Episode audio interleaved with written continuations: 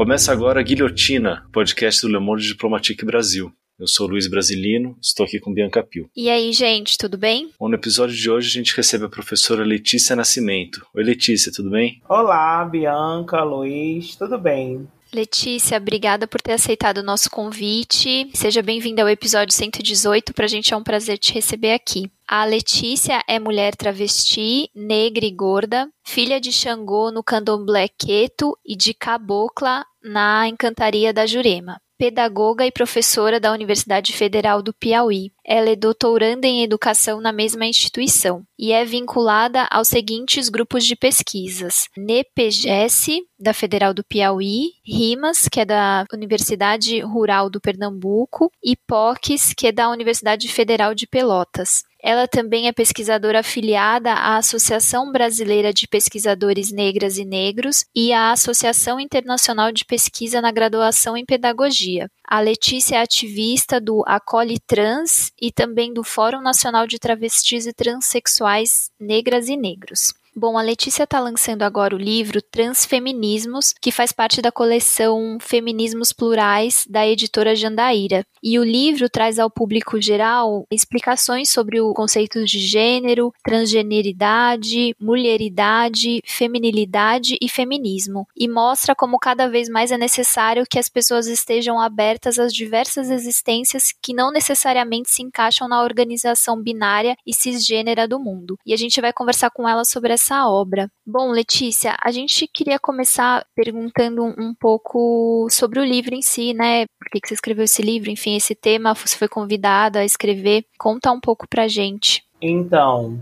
o tema do livro, ele está na minha trajetória, né, enquanto pesquisadora.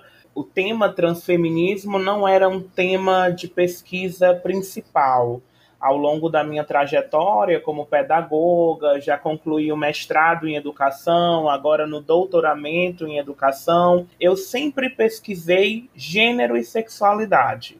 E aí, dentro dessa área de pesquisar gênero e sexualidade, existem várias questões. E no doutoramento, que eu iniciei em 2019, eu comecei a me aproximar da temática transfeminista comecei a ler autoras travestis e transexuais e a partir dessas leituras, né, eu comecei a pensar o meu lugar enquanto mulher travesti, negra, de axé, nordestina, pensando essas interseccionalidades dentro da perspectiva política e epistemológica do feminismo. Então, o transfeminismo ele começou a me abraçar enquanto uma, uma questão de quem eu sou, né?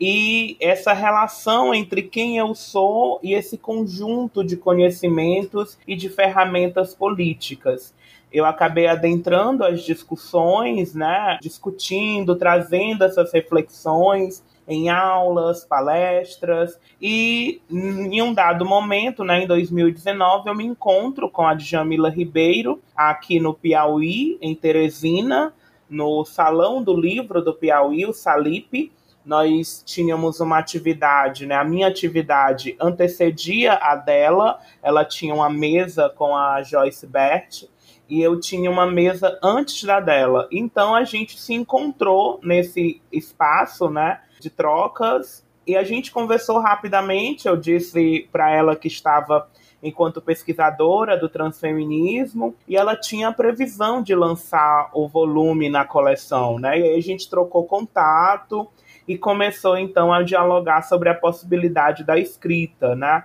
E aí eu fui mandando material, os materiais que eu ia escrevendo e a, aos poucos, né, o livro foi ganhando forma, né? Então foi um grande encontro com Djamila e a ideia ganhou forma, ganhou corpo e se materializou agora na obra Transfeminismo. Maravilha. Você abre o livro com a pergunta, né? E não posso ser eu uma mulher. Esta questão está colocada para as feministas que não incluem as mulheres transexuais e travestis na sua luta feminista, Letícia? Olha, essa pergunta ela é muito interessante, não porque eu fiz, mas porque na verdade é um deslocamento a uma questão que já é posta dentro do feminismo negro. Então a gente tem a Sojourner, que é uma feminista negra, né? Nós a consideramos uma feminista negra, porque na verdade quando ela fez esse questionamento nos Estados Unidos, ainda no século XIX, não havia feminismo negro, mas a Sojourner ela em uma reunião de mulheres, né, sobre as questões femininas, ela indagou às mulheres brancas e aos homens brancos que estavam nessa reunião. E não sou eu uma mulher então, quando a Sojourner, enquanto uma mulher cisgênera negra, pergunta e não sou eu uma mulher, ela coloca em dúvida, em questionamento, a ideia de que só existe um único modo de ser mulher. Então, quando eu leio a Sojourner, uma mulher negra, cisgênera, e penso a travestilidade, eu insiro a relação de poder. E aí é por isso que o meu questionamento é: e não posso ser eu uma mulher, porque na minha interpretação, existe uma relação de poder posta nessa pergunta. Não é simplesmente se eu sou ou não uma mulher, que seria uma questão mais subjetiva, mais pessoal. Na verdade, existem relações de poder que determinam quem é mulher, quem não é mulher, quem pode ser mulher e principalmente essas relações de poder que estão dentro de relações coloniais, dentro do patriarcado, do machismo. Essas relações determinam como nós devemos ser mulheres, porque existe uma ideia, né, construída sobre o que é ser mulher. E todas nós, de alguma forma, precisamos nos aproximar desse ideal do que é entendido socialmente que é mulher. Então esses papéis, né, de gênero, eles estão aí atravessados por relações de poder. Por isso eu me questiono, e não posso ser uma mulher? E aí esse questionamento ele pode ser desdobrado em vários outros. E aí outra questão que a gente pode se fazer é e eu preciso ser uma mulher, e eu realmente quero ser uma mulher, por que, que nós ainda insistimos nessa ideia de mulher? Por que usar mulher, né? O que é de fato ser mulher? Então existem vários questionamentos em torno dessas provocações que o feminismo negro nos traz, o feminismo lésbico também nos traz e o transfeminismo também traz, rompendo com essa ideia hegemônica de mulher, e aí é nesse contexto que eu apresento né, na obra o conceito de mulheridades e feminilidades. Rompendo com a ideia de mulher, eu acabo pensando né, esse conceito de mulheridades e feminilidade. Uhum. Letícia, antes da gente lançar para aí, eu queria te perguntar sobre o conceito ainda de gênero, né? Que você abre o livro falando um pouco sobre né, os diferentes sentidos aí desse conceito. E eu queria te pedir para apresentar para o ouvinte um pouco o que é que está colocado né, nessa disputa em torno do conceito de gênero. É muito interessante essa pergunta, porque eu geralmente costumo sinalizar para as pessoas, né, que esse livro, ele não é apenas para travestis e transexuais, né? Na verdade, é uma obra que aborda com muita profundidade o conceito de gênero, já no primeiro capítulo, né? Inclusive quando eu apresento o conceito de transfeminismo com mais força, já no terceiro capítulo, eu até anuncio né? Eu sei que o, o leitor, a leitora, deveria estar esperando que desde o início eu falasse de transfeminismo. Mas para a gente chegar aqui no transfeminismo, é primeiro necessário pensar como o conceito de gênero ele tomou forma e como a partir do conceito de gênero nós podemos pensar outras experiências, né? Que não apenas as experiências de corpos, de corporalidades que nascem com uma vagina entre as pernas, né? Então, o conceito de gênero, ele vai assinalar que aquilo que nós somos enquanto mulheres não é da ordem biológica, é de uma ordem cultural. Só que a gente cria uma cisão, uma divisão. A gente começa a entender que o sexo é algo biológico e que o gênero seria algo cultural. Nesse sentido, a gente cria uma relação que parece que não pode ser superada, que é a relação entre sexo, biologia, natureza e a cultura, que seria o conceito de gênero. Então, o transfeminismo, ele vai entender que na verdade o sexo, ele não é uma entidade biológica. O sexo é também uma conceituação cultural. Existe uma prática, na verdade, existem práticas discursivas e práticas de poder que determinam, que conceituam os sexos que nós temos, né? Então não é natural que se nasça com pênis, ou que se nasça com a vagina, ou que se nasça com um genital ambíguo, com alguma ambiguidade, como no caso da intersexualidade. A gente precisa compreender que essas formas de nomeação são práticas discursivas. Eu costumo usar essa figura, né, para a gente poder entender. Ninguém nasce com o nome do genital entre as pernas. Existe uma forma de nomear esse genital e essa nomeação ela é discursiva. Portanto, é na discursividade que os nossos corpos eles ganham contorno. Então, o conceito de gênero ele abarca o conceito de sexo. Na verdade, o sexo ele também é gênero. Então, a gente tem que entender que gênero é todo esse conjunto discursivo de práticas, de performance, de relações de poder, a partir dos quais nós fazemos uso dos nossos corpos e mais do que fazer uso dos nossos corpos. Nós produzimos os nossos corpos, as nossas corpas. Letícia, e um outro conceito que você apresenta para entender o que é o transfeminismo é a questão das outreridades. Você podia explicar o que, que é e dizer também como é que essas outreridades são vivenciadas pelas pessoas trans? O conceito de outreridades, ele também é um deslocamento, né? Existem vários deslocamentos que eu faço a partir do livro, né? Pensando em diálogo com feministas negras, com feministas lésbicas, eu acabo trazendo essa discussão para dentro das experiências de travestis e mulheres transexuais, né? Então a gente tem uma discussão que começa com a filósofa francesa Simone de Beauvoir,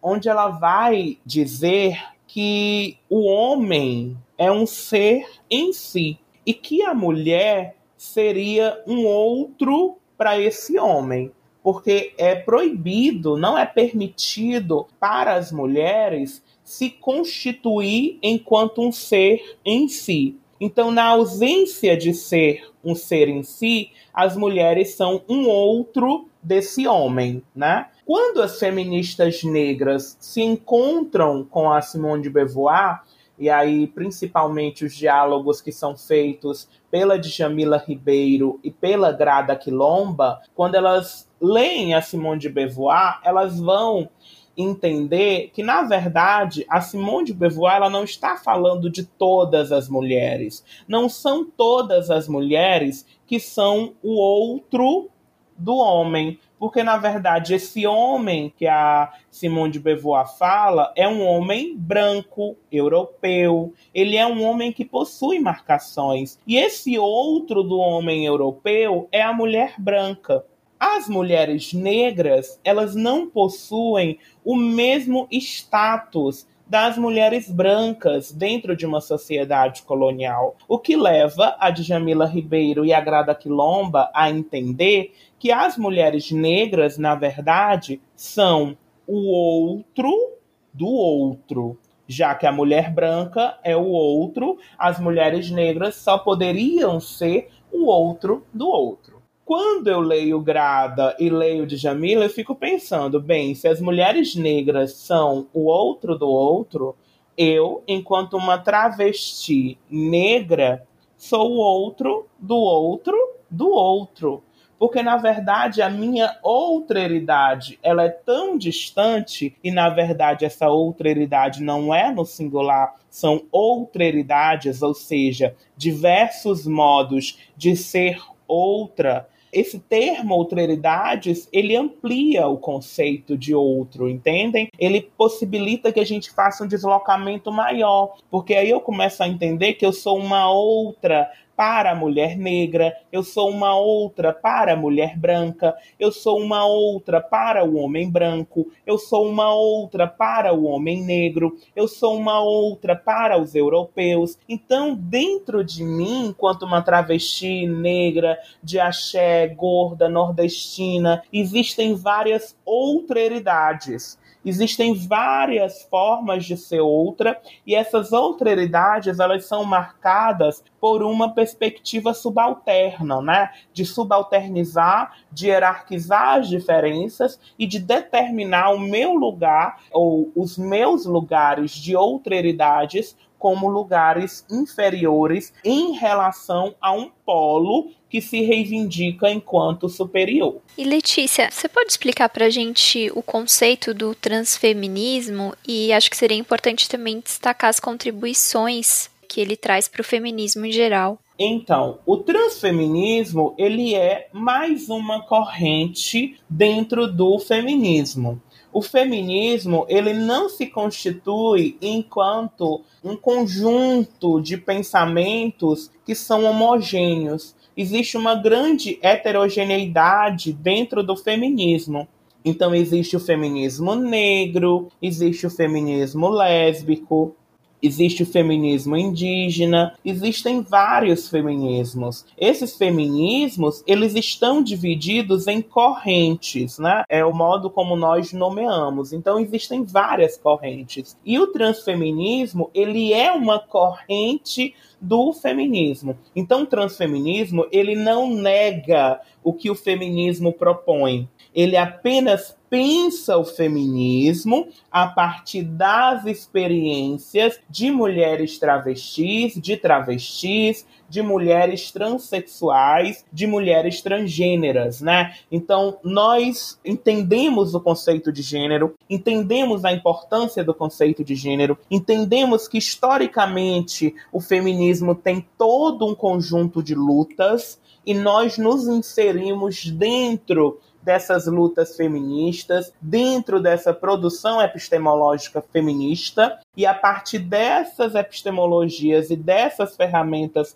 políticas, nós pensamos o nosso lugar enquanto travestis e mulheres transexuais, né? Pensamos as nossas realidades. E uma das grandes contribuições que o transfeminismo traz é exatamente o questionamento do conceito de gênero para deslocar, dissociar o conceito de gênero de qualquer base biológica, né? Existe um momento do livro, né, em que eu me questiono, né? Então, quem pode, né? Quem pode ser uma mulher? Já que a Simone de Beauvoir ela diz: não se nasce mulher, se torna. Então, quem pode se tornar uma mulher? Ora, se nenhuma de nós nasceu mulher, não é algo do nosso nascimento que determina a nossa mulheridade. Se não era algo do nosso nascimento que determina a nossa mulheridade, é porque existem outras possibilidades, né, para outras corporalidades se assumirem enquanto mulheres ou enquanto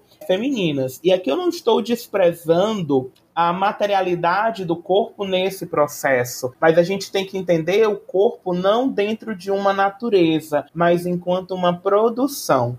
Então não estou dizendo que as marcas biológicas do corpo, eles não trazem opressão, eles não trazem violências, eles não são marcadores importantes. Mas nós precisamos entender que isso que nós chamamos de biologia é uma produção sociocultural. Então não é a nossa corporalidade que naturalmente é abjeta ou que naturalmente deve ser violentada. Essa construção de que o corpo da mulher corporalidades com vaginas são submissas é também uma prática discursiva. Então a gente entende a produção dessa vulnerabilidade e não a naturalização dessa vulnerabilidade. Letícia, no entanto, existe uma, uma resistência de um setor né, do feminismo em aceitar o transfeminismo né, como parte do feminismo, né, como você disse. Será que você podia explicar um pouco esse debate e analisar como que o transfeminismo pode contribuir para o feminismo como um todo? Então, não há nenhuma necessidade dentro do feminismo de nós concordarmos com tudo.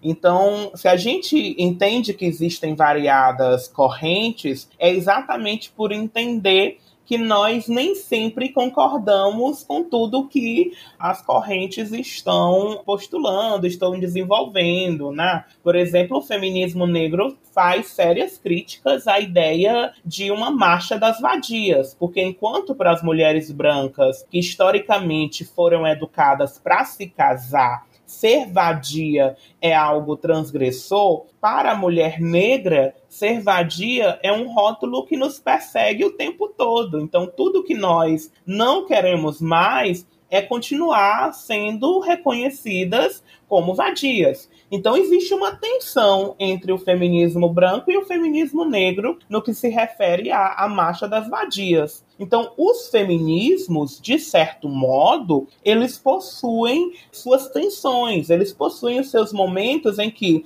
tá, nisso a gente não concorda, nisso a gente não tem um entendimento em comum.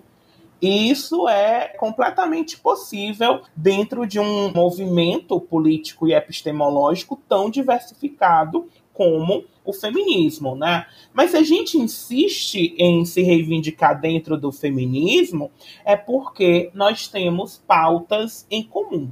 E aí, pensando essas pautas em comum, é que as transfeministas insistem em dialogar com os feminismos. E esses diálogos, eles são em grande parte positivos, né? Se a gente entender, por exemplo, que o livro Transfeminismo, ele está dentro de uma coleção que é coordenada por uma feminista negra e dentro de uma coleção que já publicou outros títulos de feministas negras, a gente começa a perceber que há um diálogo muito próximo entre o transfeminismo e o feminismo negro. E a gente também entende, né, que existem feministas lésbicas, né, que dialogam muito com o que a gente propõe dentro do transfeminismo. Então, os diálogos eles existem, eles são possíveis, as tensões elas também existem e elas são importantes porque a gente acaba sendo levada a repensar algumas questões e a se permitir deslocar-se do nosso lugar, né?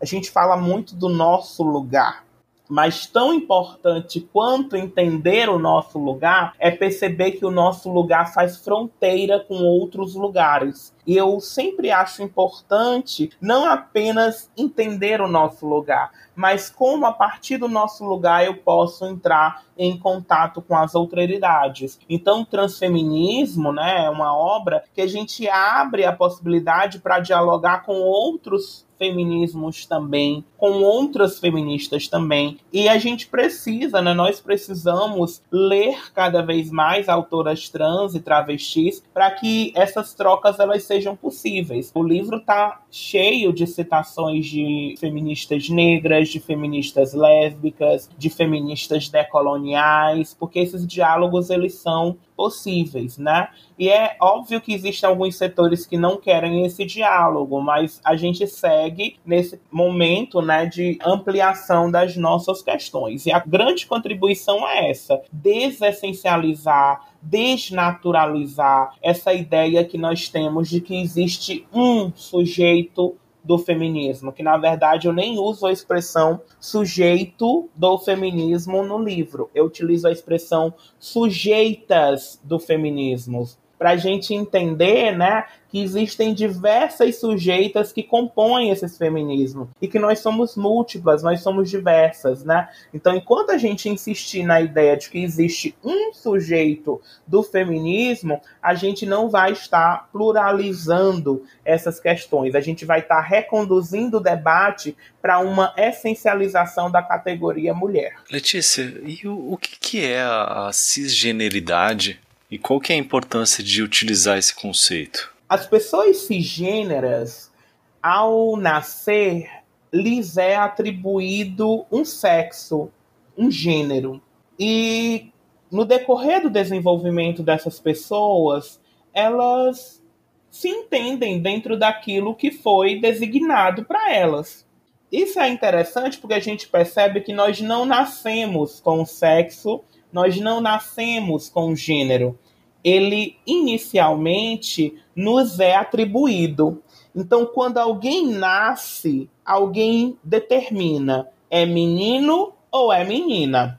Essa determinação, ela é uma heterodeterminação. Ela é uma determinação de alguém e não da própria pessoa em si. No decorrer do desenvolvimento, nós vamos nos identificando ou não com aquilo que nos é atribuído. Então, as corporalidades cisgêneras são pessoas que, desde o nascimento, vão se sentir confortáveis com o gênero que lhes é atribuído. Por sua vez, as corporalidades transgêneras, elas não se sentem confortáveis, elas não se sentem legitimadas dentro daquilo que lhes é designado. Então, quando eu nasci, eu não nasci menino. Quando eu nasci, disseram-me que eu era menino. Mas no decorrer do meu desenvolvimento, do meu crescimento, eu não me identificava com as coisas que diziam ser de menino e que diziam ser as coisas que eu deveria gostar. Então eu transgredi essa determinação que me foi dada e eu acabei construindo uma outra identidade. A grande questão é que a cisgeneridade ela não se marca enquanto uma categoria social e cultural. Parece que o Luiz, por exemplo, ele nasceu homem e que eu não nasci mulher, eu me transformei. Quando na verdade o Luiz também não nasceu homem, assim como a Bianca não nasceu mulher. Todos e todas nós produzimos os nossos próprios corpos, os nossos próprios gêneros. Todos, todos, todos nós. Não existe exceção para isso. Ninguém nasceu menino, ninguém nasceu menina. Porque se a gente nascesse assim ou de outro modo, a mãe da gente não precisava, por exemplo, dizer para o menino que menino não chora, ou que menina tem que cruzar as pernas. Quando a gente dá esse tipo de ensinamento, é quando a gente percebe que o gênero não é algo que nós nascemos, é algo que passa por um processo de ensinar, de aprender. Então, de certo modo, nós aprendemos os nossos gêneros. Isso de aprender os gêneros, na verdade, é uma produção do nosso gênero porque nenhuma mulher é igual a outra, nenhum homem é igual ao outro. Apesar de nós termos regularidades, de nós termos similaridades, existem também diferenças entre estas categorias, entre estas formas de ser. Então, a cisgeneridade é um modo pelo qual a gente nomeia essas corporalidades que se auto-intitulam naturais. Então é como se eu olhassem para os homens cisgêneros, para as mulheres cisgêneras e dissessem: olhem, vocês não nasceram assim. Vocês criaram a identidade de gênero de vocês, tanto quanto eu criei a minha identidade de gênero. A Letícia, ela é uma invenção de gênero, assim como o Luiz também é uma invenção de gênero e a Bianca também é uma invenção de gênero, porque como o poeta Manuel de Barros vai dizer, tudo que não inventamos é falso. Nós inventamos as nossas realidades, as nossas performances, todas nós e todos nós criamos esses papéis de gênero. Letícia, falando isso, é, o que é a performatividade de gênero, né? E qual que é a sua importância para a compreensão das corporalidades transgêneras? A performatividade de gênero é um conceito que nos é apresentado pela Judith Butler para pensar gênero, né? Então ela vai entender que no ato da performance existem vários atos repetitivos de estilos a partir dos quais nós usamos para performar os nossos gêneros. Então, por exemplo, quando eu comecei a usar batom, eu não sabia como passar o batom porque existe um modo, existe um estilo para passar batom. Então, se eu desejo ser mulher, existem determinados estilos que eu preciso aprender. E essas aprendizagens, elas estão dentro da performance de gênero. Então eu preciso aprender a andar de salto alto, eu preciso aprender a usar saia ou usar vestido. E por que, que eu falo aprender a usar saia? Porque quando a gente anda de saia ou de vestido, não é a mesma coisa de andar de calça, né? Eu ando de calça também ando de short também. Eu sou professora, né? E, por exemplo, eu tenho um hábito de quando ministro aula, eu sento na mesa. E eu aprendi de modo um pouco vergonhoso, né, que quando se usa vestido ou saia, não se pode sentar na mesa de qualquer jeito, né? E eu aprendi de modo vergonhoso porque uma vez eu estava dando aula de saia, né, e simplesmente pulei na mesa e sentei. E aí percebi que se eu continuasse sentada daquele modo, né, as pessoas iriam ver o que tinha debaixo da saia.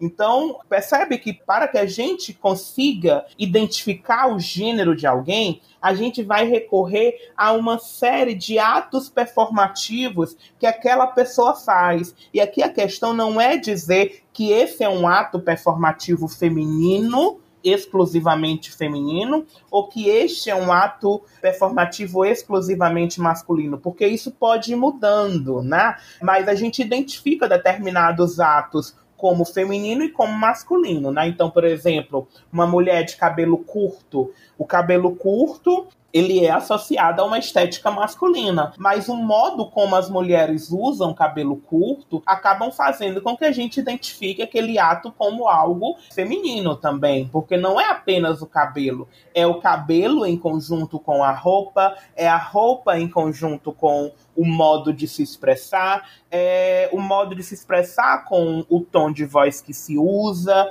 Então existe uma série de elementos que compõem o nosso gênero. E aqui eu estou usando o verbo compor propositalmente para a gente entender essa composição. É como uma composição de tela, uma composição de uma imagem, onde eu preciso escolher as cores, os formatos. Para me definir enquanto mulher, eu faço toda essa composição, né? Do que eu preciso usar, me expressar, falar, todos esses modos eles possuem estilos. Então é isso que está apontado dentro do conceito de performatividade de gênero. E todos e todas nós temos performance de gênero, tá? Não é apenas uma travesti que tem uma performance de gênero, ou a drag queen, que é uma artista, né? A gente pensa, ah, a drag queen tem uma performance de gênero. A mulher cisgênera não tem uma performance de gênero todas nós, e aí a, a quem está nos ouvindo agora, seja uma mulher, seja um homem, quando vai sair de casa, a gente pensa no que a gente vai vestir, no que a gente vai usar, e isso tá dentro da performance de gênero. Então a gente, inclusive, às vezes tá pronta e volta pro guarda-roupa da gente, porque a gente quer trocar uma peça, não tá compondo bem com o que a gente quer passar, né? Então, se eu vou dar aula, eu uso um vestido que passe do joelho. Se eu vou para uma festa, eu posso usar uma saia mais curta esses estilos, eles compõem os gêneros da gente. Letícia, mudando um pouco de assunto, queria te perguntar sobre a, se a transexualidade ela segue sendo considerada uma doença pela medicina e pela psiquiatria, né? Qual que é a história dessa patologização e as suas consequências? Olha, dependendo do referencial que se use, a transexualidade ainda é sim considerada uma doença, né? Por quê? Por que, que a gente vai depender do referencial? Porque a gente tem, de certo modo, dois grandes manuais, né? que vão criar uma classificação né, dessas doenças, né? Dois grandes manuais, que é o CID, né, que é o, a classificação Internacional de Doenças, que é da Organização Mundial de Saúde, e é o DSM, que é o Manual de Diagnóstico de Transtornos Mentais. Né? Então, se a gente vai olhar a partir do CID, O CID, o último que foi lançado em 2018, né, o CID 11, ele retira a transexualidade do rol de doenças ele não considera mais a transexualidade um transtorno, né? Porque, inclusive, anteriormente, a transexualidade era considerada um transtorno mental e comportamental. Né? Isso é muito grave, né? Da gente entender, porque eu não estou falando de 10 anos atrás, eu estou falando de até 2018. Então é uma conquista muito recente a retirada da transexualidade do CID, né, do Catálogo Internacional de Doenças. Todavia, o Manual de Diagnóstico de Transtornos Mentais, o DSM, que é um manual que é publicado pela Associação Americana de Psiquiatria lá nos Estados Unidos, ele continua classificando a transexualidade como disforia de gênero e aí enquadra a transexualidade ainda como um transtorno mental. Por que, que a gente faz a referência do DSM, que é uma publicação dos Estados Unidos? Porque nós vivemos num mundo imperialista, onde aquilo, o modo como as questões são tratadas nos Estados Unidos, possui uma repercussão internacional. Então, o fato deste manual ainda considerar a transexualidade uma doença, né, uma patologia, é algo que fere os direitos das pessoas trans. Né? Então há uma luta muito grande em torno da despatologização, porque existem vários níveis de patologização. Não é porque sai, por exemplo, do CID que deixa de ser automaticamente uma patologia. Nós ainda precisamos, para ter acesso a cirurgias, de laudos médicos. Né? E aí você pode me questionar, mas Letícia, você não acha que seria bacana que para uma cirurgia seja feito um acompanhamento médico? Eu acho fundamental fundamental. Agora, o que eu não acho correto é que esse médico ele tenha o poder de determinar a necessidade dessa cirurgia. Porque o que a gente percebe é que a cisgeneridade tem um acesso irrestrito a procedimentos cirúrgicos. Alguma mulher, quando vai colocar silicone, ela precisa fazer dois anos de terapia com um psiquiatra para poder colocar o silicone? Não. Um homem que é insatisfeito com o seu nariz e deseja fazer uma rinoplastia, ele precisa passar dois anos fazendo terapia? Não. E são mudanças corporais, são cirurgias que são realizadas. Mas essas cirurgias, elas não passam por uma patologização. Então, por que que para eu tomar hormônios, eu preciso de um laudo psiquiatra e de um laudo psicológico e ainda preciso que esse endócrino faça uma avaliação se eu posso ou não tomar esses hormônios. Porque para o endócrino receitar hormônios para mim, primeiramente eu preciso passar pelo psiquiatra.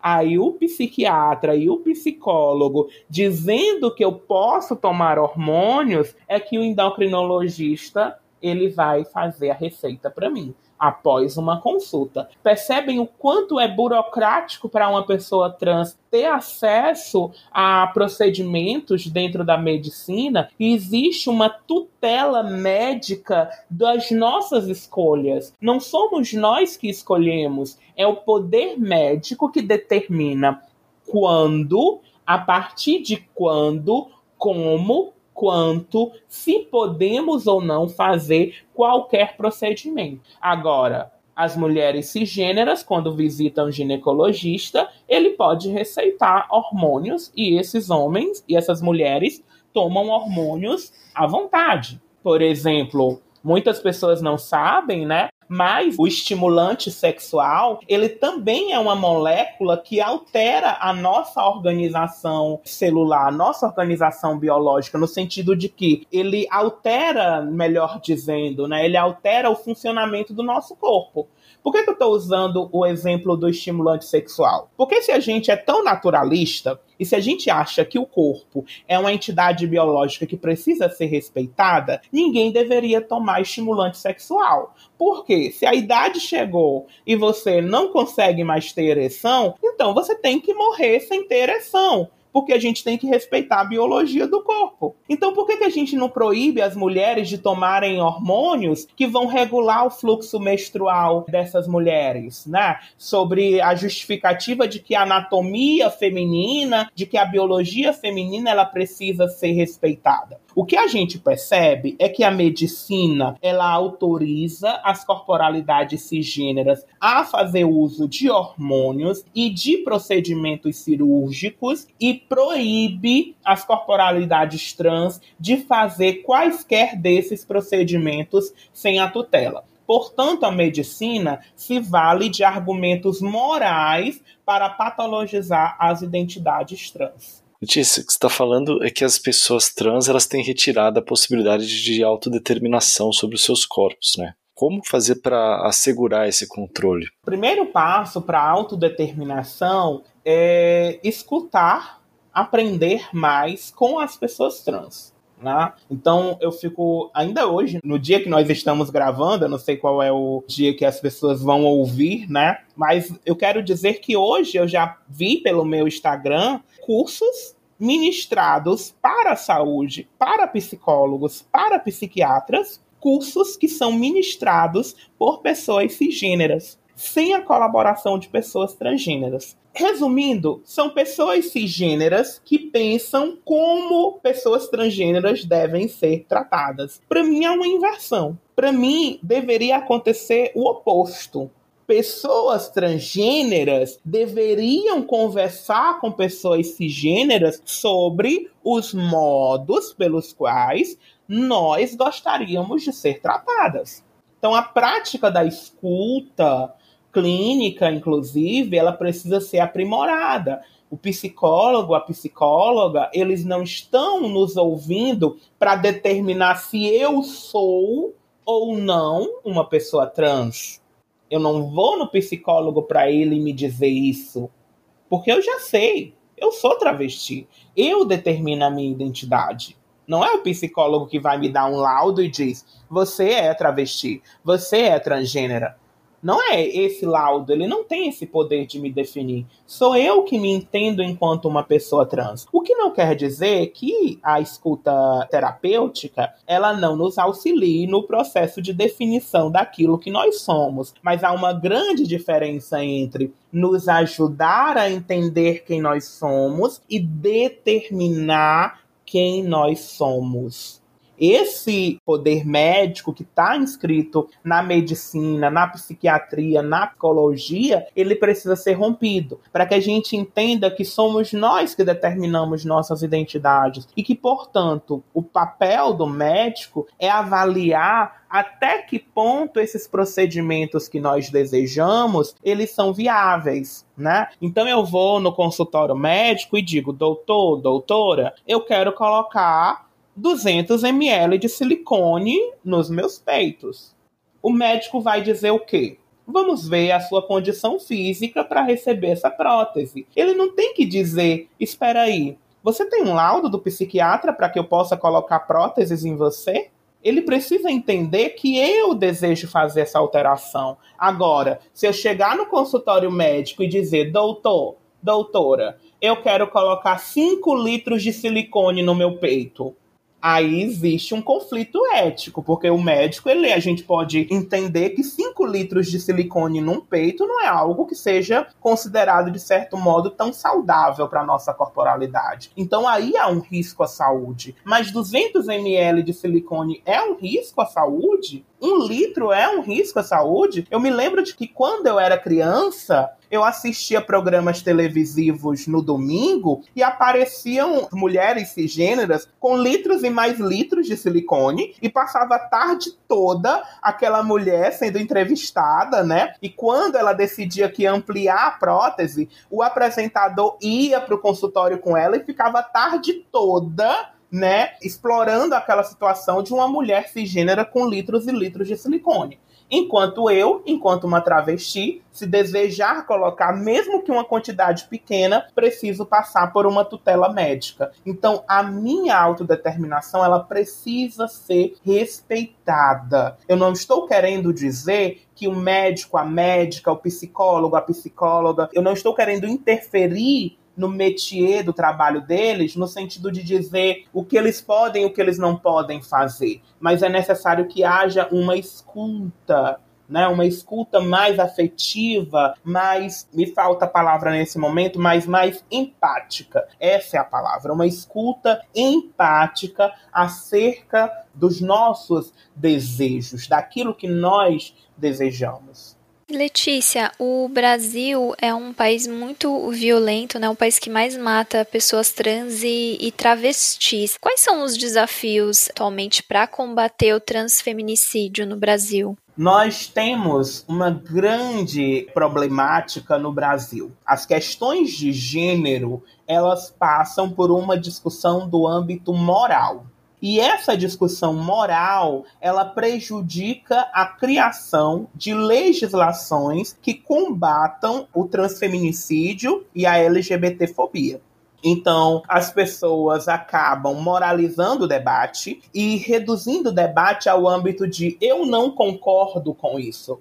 Ora, se você não concorda, concorda ou discorda, se é pecado na sua religião, se é imoral, ao modo como você foi criado na sua família, é algo que de fato não deveria lhe dizer respeito, porque nós estamos vivendo numa sociedade e essa sociedade as pessoas possuem diversos modos de ser, de se vestir, e a gente precisa respeitar essas liberdades que as pessoas precisam ter. Então moraliza-se um debate em torno de questões que não deveriam ser morais, né? Deveriam ser entendidas como expressão da liberdade, né? Ninguém está querendo um direito melhor do que o outro a gente quer os mesmos direitos. Então, quando a comunidade LGBT, por exemplo, lutou pelo casamento, ninguém queria um casamento diferenciado. Nós só queríamos que nós pudéssemos nos casar igual os outros casais se casam. Ninguém queria um casamento de outro modo, né? Quando a, casais LGBTs, né, lutam pela adoção, ninguém quer um sistema diferenciado de adoção. A gente quer ser incluído, incluída dentro do sistema de adoção que já existe, né? Nós precisamos entender que essas criações de leis, elas não servem para criar privilégios. Essas criações de leis, elas servem para equiparar para que de fato nós possamos ser iguais. E essa pauta moral ela é levada para as assembleias legislativas, né? O Senado, a Câmara dos Deputados conduz o debate de forma moralizante, o que impede a aprovação de uma lei específica acerca do transfeminicídio, né? A incorporação do transfeminicídio dentro da lei de feminicídio e a criminalização da LGBTfobia que no momento a LGBTfobia está criminalizada por uma decisão do Supremo Tribunal Federal, que equiparou a LGBTfobia ao crime de racismo. Então não há uma lei específica. E nós precisamos pautar no que tange a LGBTfobia a criação de uma lei específica, e isso precisa passar pelo legislativo e no que tange ao transfeminicídio, a inclusão, a modificação, né, da lei, porque a lei diz que pune crimes em razão de sexo. Na verdade, a lei precisa punir crimes em razão de gênero porque o uso da expressão sexo é uma tentativa de conduzir o debate a uma questão biológica, porque na cabeça de quem formulou a lei, o sexo é biológico porque, como eu já afirmei anteriormente, sexo não é biológico. Sexo também é uma prática discursiva, mas eles colocaram a dimensão sexo exatamente para tentar barrar que mulheres travestis e transexuais pudessem fazer uso da lei. Todavia, já existe jurisprudência em alguns casos em que juízes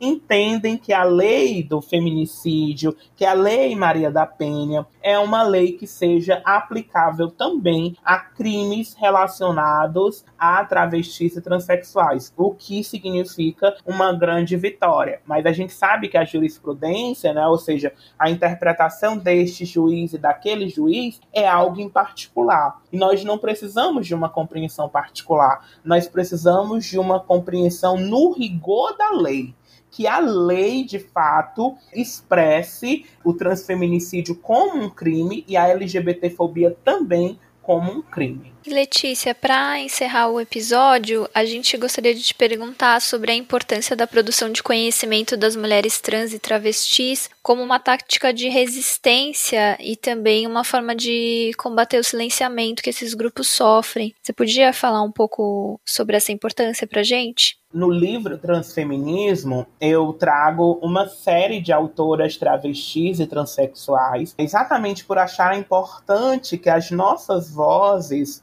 elas sejam ouvidas, porque nós sempre tivemos vozes, nem sempre essas vozes elas foram ouvidas. Então nós precisamos, né, ampliar e qualificar essas escutas, né? O reconhecimento das outralidades passa por um momento em que nós interagimos com essas outralidades. Então, não dá para a gente ficar de um lugar imaginando, pensando como é a realidade das travestis e das transexuais. Nós só iremos adentrar esses lugares se nós lermos, assistirmos, né, entrarmos de fato em contato com essa realidade, né?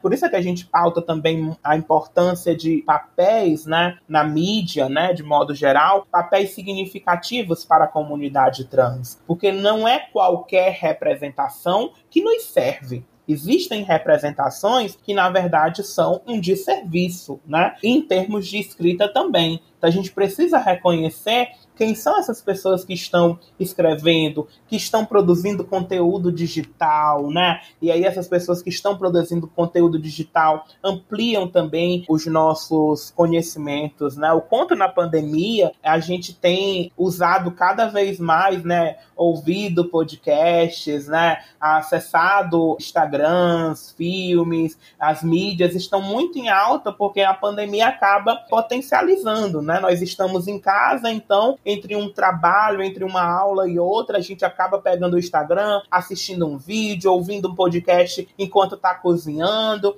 Então, quantas pessoas trans você segue no Instagram, você segue no Twitter, quantas pessoas trans você já leu, quantos filmes e séries sobre a comunidade LGBT você já assistiu. Quando você entende que você não tem essa relação, nós estamos nos impedindo de conhecer essa realidade. Então, se você deseja conhecer, é importante, né, seguir, ler, assistir, acompanhar de fato essas discussões. Legal, Letícia. Muito obrigado, foi uma aula. Muito obrigado mesmo. Eu que agradeço o convite do Guilhotina para estar com vocês e um beijo grande comprem o nosso livro pelo site da editora Jandaíra. Perfeito, a gente vai colocar o link do site da editora para quem tiver interesse no livro. Vale muito a pena, o livro está super didático e traz contribuições muito importantes mesmo para o feminismo. É isso, né, Luiz? Sim. Até a próxima, pessoal. Até mais, até semana que vem. Minha navalha carrega o fio da vida. Minha voz clara rompe pelo ar. Eu cuidei das minhas feridas. A gente não vai recuar. Esperar o amor, mas andar com medo. Eu mereço muito, muito mais. Espero ter sorte não morrer tão cedo. Eu sei que eu mereço andar em paz.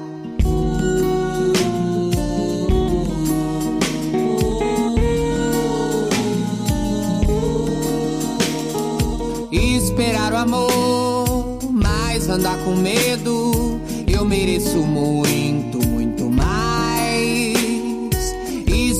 ter sorte não morrer tão cedo. Eu sei, eu mereço andar em paz. Andar em paz, eu mereço.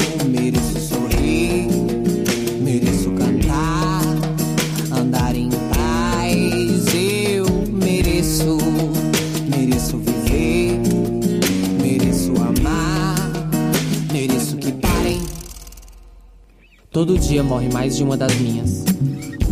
Espero que isso mude. Espero que a raiva pare de andar ao meu lado. Espero que o medo pare de me acompanhar. Mas já tô cansada de esperar. Eu mereço parar de esperar. Por isso, ando com a minha navalha. Minha navalha carrega o fio da vida.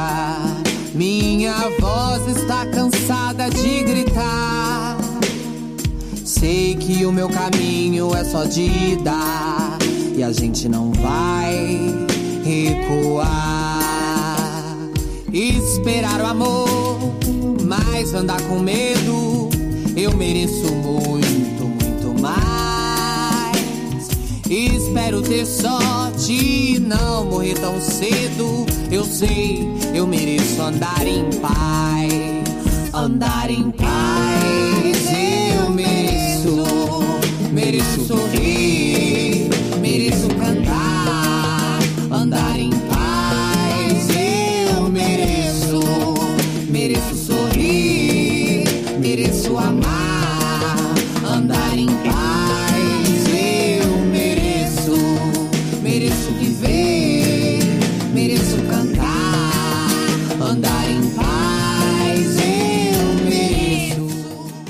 Guilhotina é um podcast do Le Monde Diplomatique Brasil. O roteiro, a produção e a apresentação é de Bianca Pio e Luiz Brasilino. Edição de Domênica Mendes. Apoio técnico Central 3.